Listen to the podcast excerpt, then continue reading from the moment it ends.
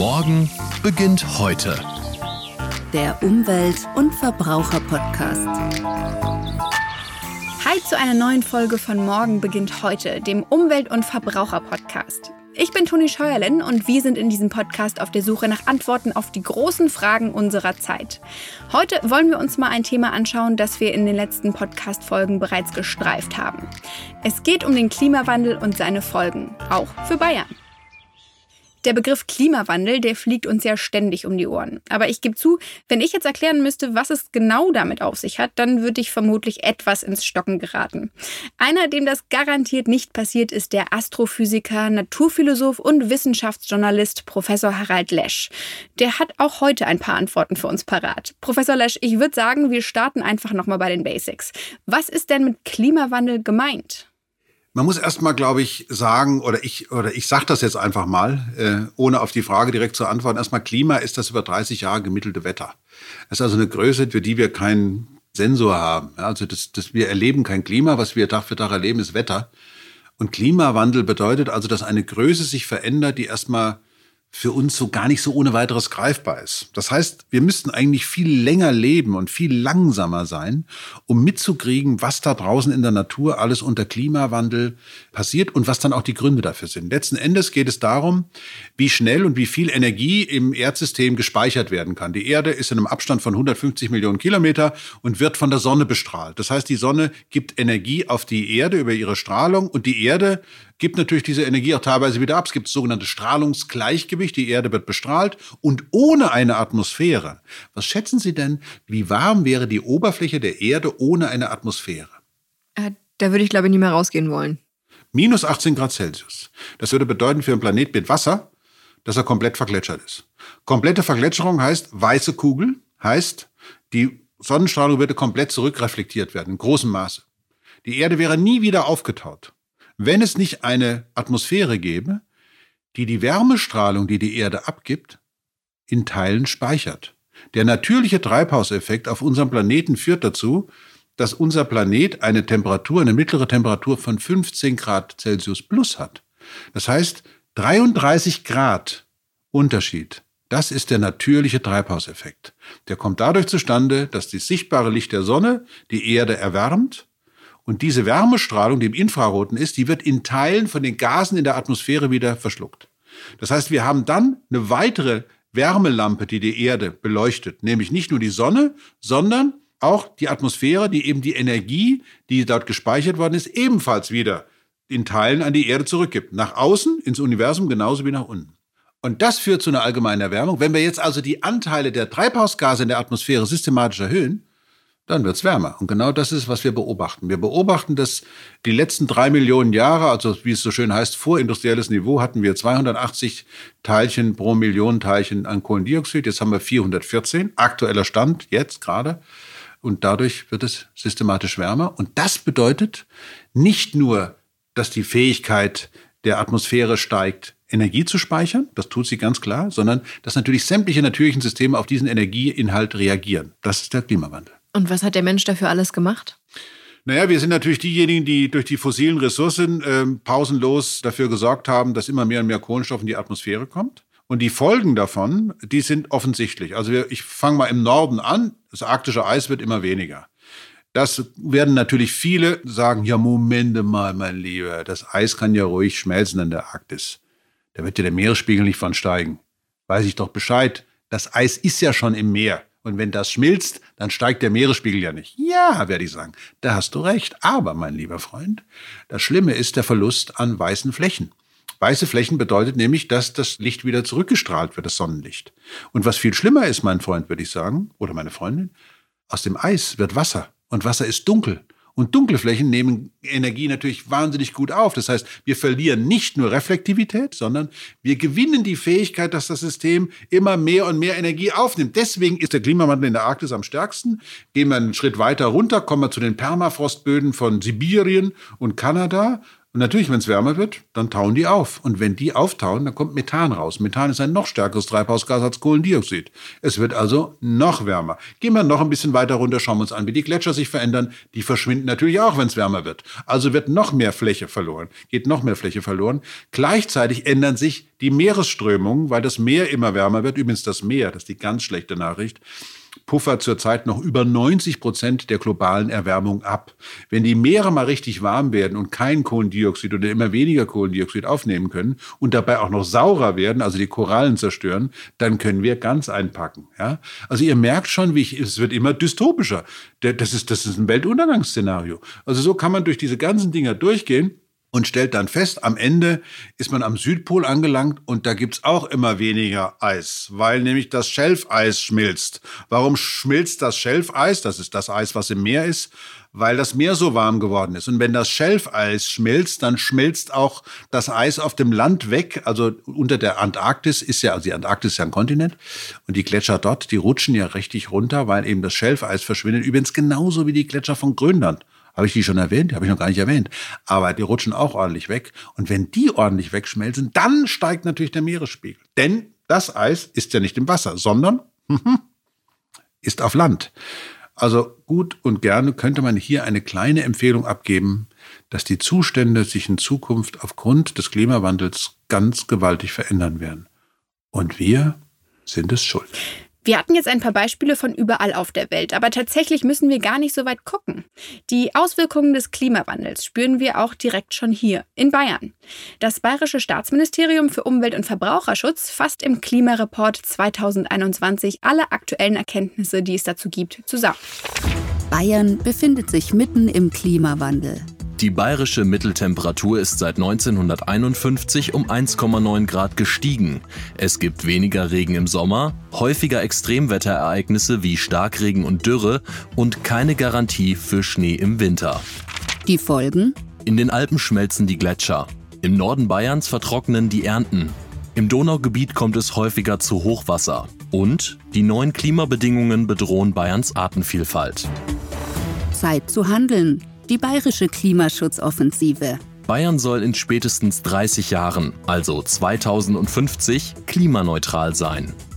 Das war jetzt nur ein ganz kleiner Auszug aus dem Klimareport Bayern 2021, aber der macht schon deutlich, der Klimawandel ist in Bayern bereits zu spüren. Professor Lesch, was muss denn jetzt passieren, im Großen wie im Kleinen? So schnell wie möglich raus aus den fossilen Energien, rein in die Erneuerbaren. Punkt, aus, fertig, ab. Und zwar so mit aller, mit voller Wucht. Also Wind, Photovoltaik, Solarthermie, alles, was, was drin ist, beide Maschinen volle Kraft voraus, würde ich sagen die, das ist das Allerwichtigste, so schnell wie möglich auch dafür zu sorgen, dass äh, zum Beispiel umweltschädliche Subventionen verschwinden und die in den Ausbau von erneuerbaren Energien gesteckt werden. Die Wiedervernässung von Mooren ist eine ganz wichtige Sache für den Kohlenstoffspeicher.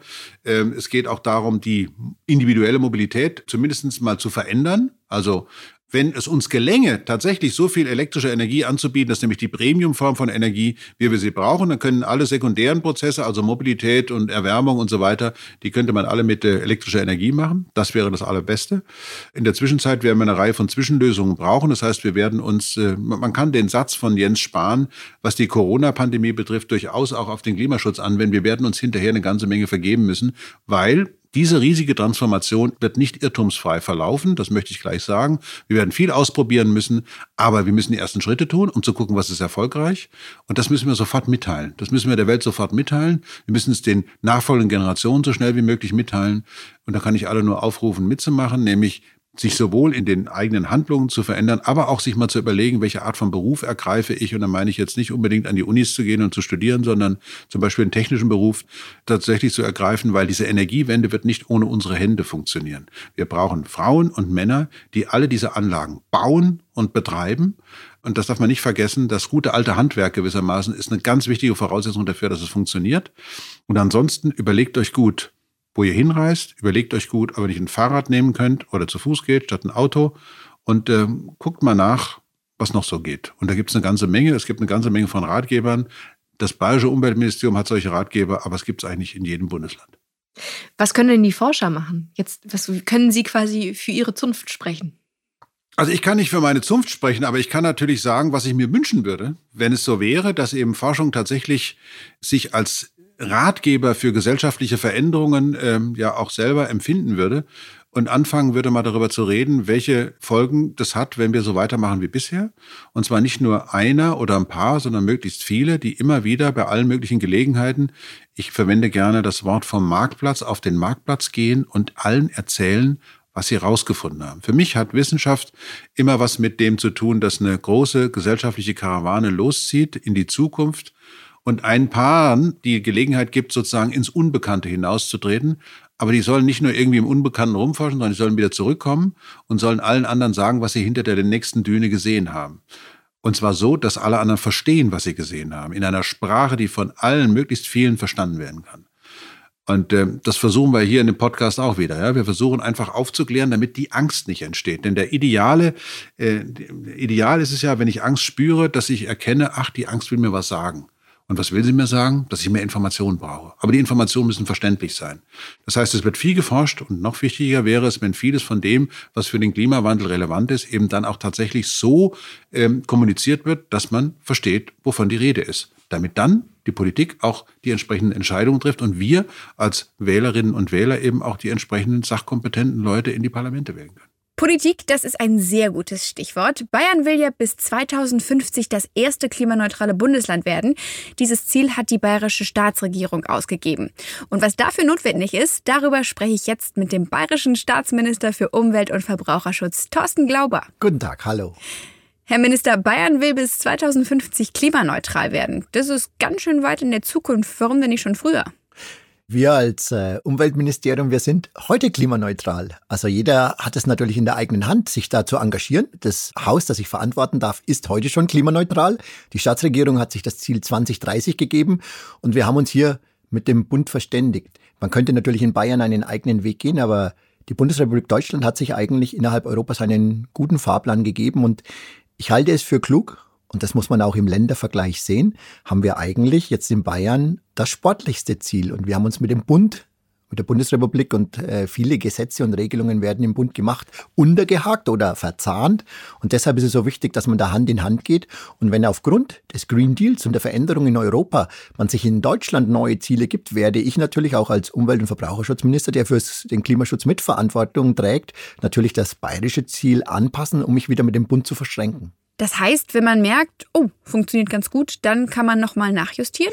Wir werden immer dranbleiben. Und für mich gilt ganz klar Klimaschutz als Ziel, Endziel, dass wir tatsächlich klimaneutral leben, ist ja ein Ziel formuliert in einem Gesetz, jetzt in Bayern auch in einem Gesetz, aber das Gesetz wandert in den Aktenschrank. Klimaschutz muss aktiv gelebt werden und Gesetze im Aktenschrank realisieren keinen Klimaschutz. Man muss tatsächlich mit Maßnahmen, mit unserem eigenen Tun wirklich das Klima schützen.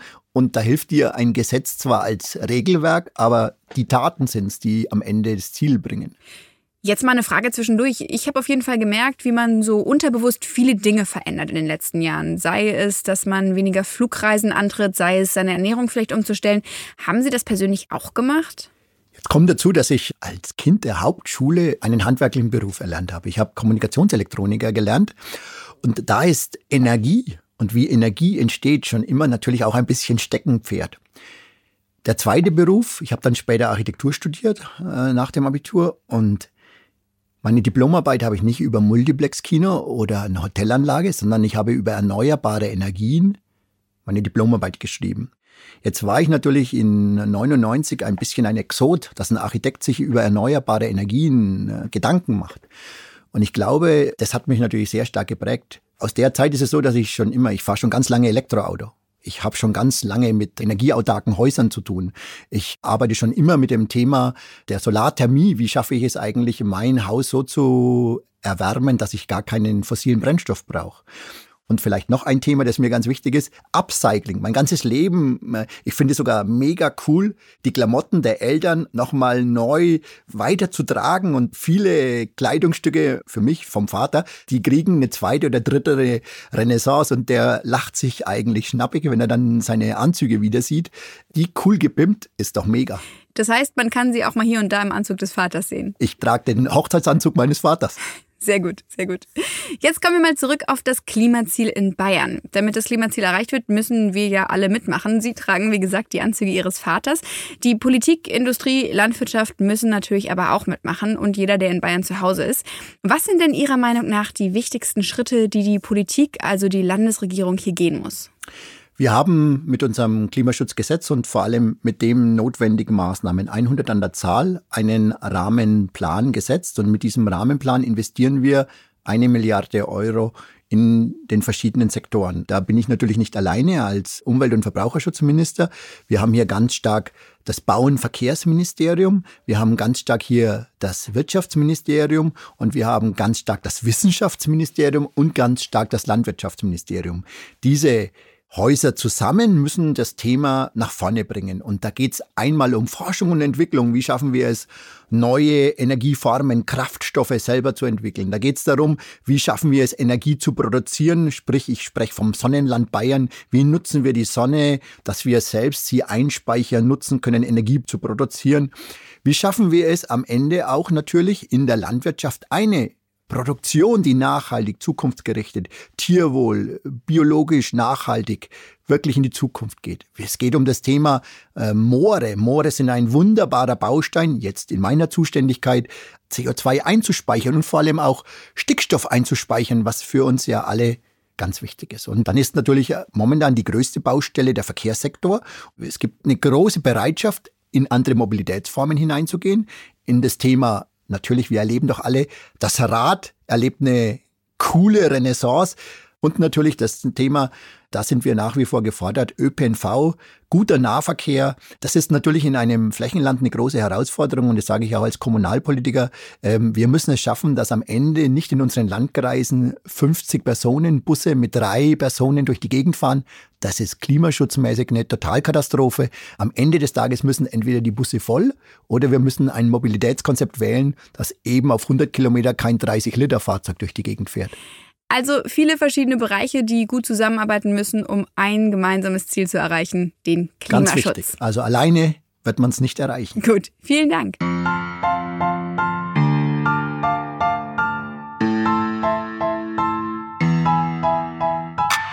Also, Ärmel hochkrempeln, das gilt für uns alle. Wie jeder von uns seinen Teil zum Klimaschutz beitragen kann, dazu gibt es in der Broschüre Einfach klimagerechter Leben in Bayern 200 Tipps für euren Alltag. Die Broschüre könnt ihr euch kostenlos beim Bayerischen Umweltministerium bestellen bzw. herunterladen. Den Link dazu findet ihr in den Show Notes. Praktische Tipps dazu haben wir ja in dieser Folge schon von Professor Lesch und Staatsminister Thorsten Glauber bekommen. Und das werden wir in einer der kommenden Podcast-Folgen auch nochmal im Detail besprechen. Dann mit dem Schauspieler und Umweltaktivisten Hannes Jenecke. Ja gut, die Liste ist endlos. Die fängt morgens damit an, wie lange lässt du deine Dusche laufen, bevor du da drunter steigst. Fängst du vielleicht das Wasser sogar schon auf, um es für Blumengießen zu verwenden oder als Kaffee- oder Teewasser. Bring deine eigene Stofftasche mit, bring deinen eigenen Kaffeebecher mit, hab deine eigene Trinkflasche dabei, meide Plastik, wo du nur kannst. Also die Liste ist faktisch endlos.